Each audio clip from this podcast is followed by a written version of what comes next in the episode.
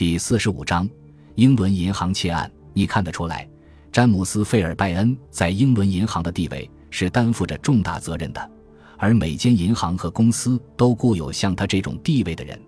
大家都深知这些人的品德操守经得起考验，通常都是记录良好的老兵。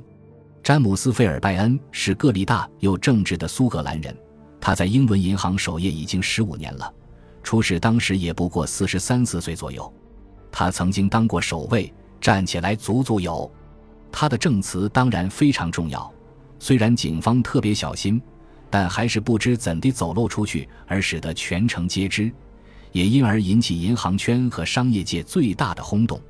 詹姆斯·费尔拜恩说：“三月二十五日晚上八点钟，他像平常一样，把银行后面的门窗都上了栓，正要锁上经理室的门。爱尔兰先生从楼上叫住他，要他把门开着。”因为他十一点从外头回来的时候，可能会进办公室一会儿。詹姆斯·费尔拜恩问他需要把灯亮着吗？艾先生说不用，关掉好了。如果我需要，我自己会开。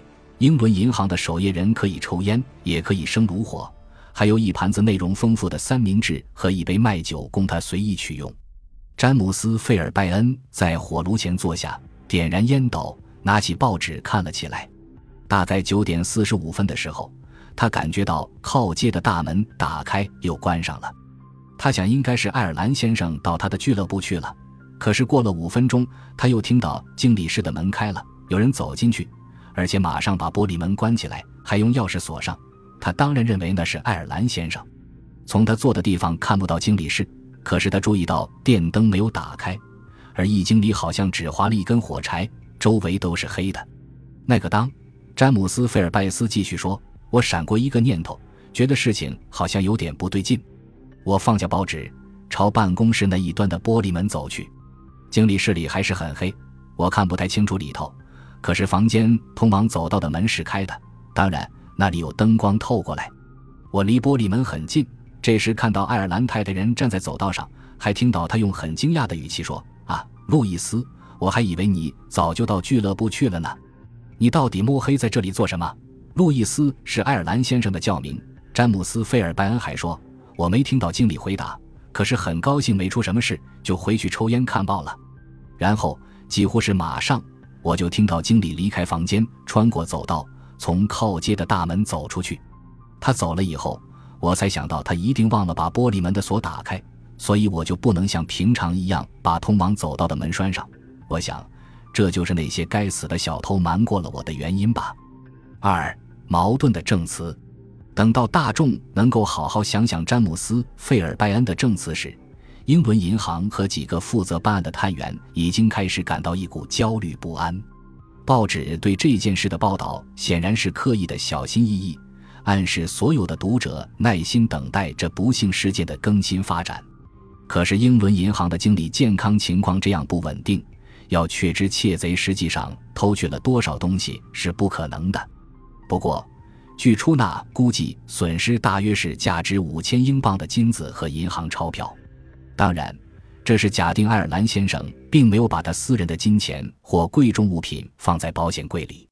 注意，这时候大家对卧病在床、甚或处在死亡边缘的可怜经理都很同情。可是很可怪。猜疑也已经用他的有毒的翅膀轻轻点了他一下。猜疑，就这个案子当时的发展来说，可能是个强烈的字眼。没有人怀疑任何当时在场的人。詹姆斯·费尔拜恩把经过都说了，还发誓一定是小偷带着假钥匙偷偷从主屋走到潜进了经理室。你应该记得，大家的激昂情绪一点也没有因为等待而稍减。还没等到我们有时间去仔细考虑守夜人单方面的证词，或者检视我们对病人日深一日的同情，当然，这些都需要更多更完整的细节。这案子却由于一件不寻常、绝对出乎意料的事实而到达轰动的高潮。爱尔兰太太在丈夫病榻旁不眠不休照顾了二十四小时之后，警探终于来了，请她回答几个简单的问题，希望有助于破解这个让她丈夫病倒。也因而让他焦虑不安的谜案，他自认已准备好回答任何问题，也确实把探长和督察吓了一大跳，因为他坚持甚至强调说，詹姆斯·菲尔拜恩说，他在晚上十点钟时看到他站在走道上，还认为听到他的声音一定是幻梦，或是根本睡着了。他可能会，也可能不会那么晚还在楼下大厅里，因为通常他会自己跑下楼去查看最后一班邮车有没有送信来。可是他非常确定，他那时没有见到，也没有和爱尔兰先生说过话，因为艾先生一小时之前就出门去了，还是他自己送他到前门的。从头到尾，他一点也没松口，而且还当着探长的面对詹姆斯·费尔拜恩说：“他绝对是弄错了，说他没有见到艾先生，也没有和他说过话。”另一个被警方询问的是罗伯·爱尔兰先生，也就是爱尔兰先生的大儿子。有个想法，现在深植在探长心里，可能是某些重大的财务困难使得这位可怜的经理盗用了银行的公款，而他认为罗伯对父亲的事会知道一些。可是罗伯·爱尔兰先生也说不出什么来，他的父亲对他没有信赖到把所有私事都告诉他的程度。可是家里似乎从不缺钱用，而且就他儿子所知，爱尔兰先生没有任何花钱的嗜好。出事那天晚上，他自己和一位朋友在外面吃饭，然后一起去了牛津音乐厅。大约十一点半的时候，他在银行门口阶梯上碰到父亲，两个人一块进了屋。他儿子肯定地说。艾先生当时看起来没什么特别，一点也看不出激动，而且愉快地和他道晚安，真是个非比寻常的大疑点。角落里的老人变得一刻比一刻更兴奋。群众有时候是很蠢的，可是这回却看得很清楚。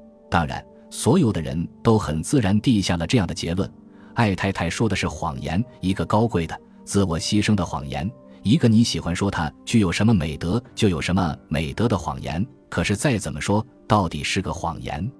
她企图救她的丈夫，可是下错了功夫。毕竟詹姆斯·费尔拜恩不可能梦到所有他说他看到和听到的事。没有人怀疑他，因为他没有必要去做这件案子。第一点，他是个又高又壮，而且显然没有想象力的苏格兰人。虽然爱尔兰夫人奇怪的证词里硬说他有，再何况银行钞票被偷对他没有任何好处。可是别忘了。有个疑点在那里，若是没有了这个疑点，群众心里早就会定了楼上那个无望复原的病人的罪了。每个人都想到这个事实，因为就算爱尔兰先生在晚上九点五十分进入办公室，想要从银行保险柜里拿走五千英镑的钞票和金子，同时让他看起来像是夜间遭窃一样，就算当时他的毒计被他太太打断，他没法劝他把钱放回去。因此，放胆和他站在同一边，还笨拙地想把他从困境里救出来。那么，他既已知道公款被盗用了，为什么会在第二天早上九点钟看到这情形时昏死过去，还得了脑充血呢？一个人可能假装昏厥一阵子，可是没有人能假装发烧和脑充血。即使恰巧被请来的医生再平庸不过，也很快看得出来这些现象存不存在。根据詹姆斯·费尔拜恩的说辞。爱尔兰先生一定是在窃案发生后不久就出门，又在一个半小时之后和儿子一起回来，和儿子说了些话，然后安静上床去，等了九个小时以后，看到自己做的案就病倒了。你得承认，这说法实在不合逻辑。不幸的是，那可怜的经理没办法对那天晚上的悲剧做任何解释。他还是很虚弱，而且虽然身涉重险，但由于医生的吩咐。他对逐日在他身上加重的罪名还一无所知，他焦急地向所有可以到他病床旁的人询问侦查的结果和窃贼逮捕的可能性，可是每个人都受到再三叮咛，只告诉他说目前警方什么线索也没有。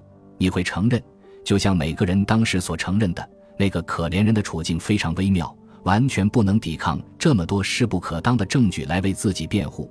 如果算是有辩护的话。这也是为什么我认为大众还是同情他的。可是，一想到他太太很可能知道他有罪，又心焦又害怕的等他恢复健康，等他必须面对急速升起绕着他转的众多猜疑，甚或必须面对公开起诉的那一刻，那还是很吓人的。三不在场证明。过了将近六个礼拜，医生终于让他的病人面对那桩让他昏了这么久的重大问题。感谢您的收听，喜欢别忘了订阅加关注，主页有更多精彩内容。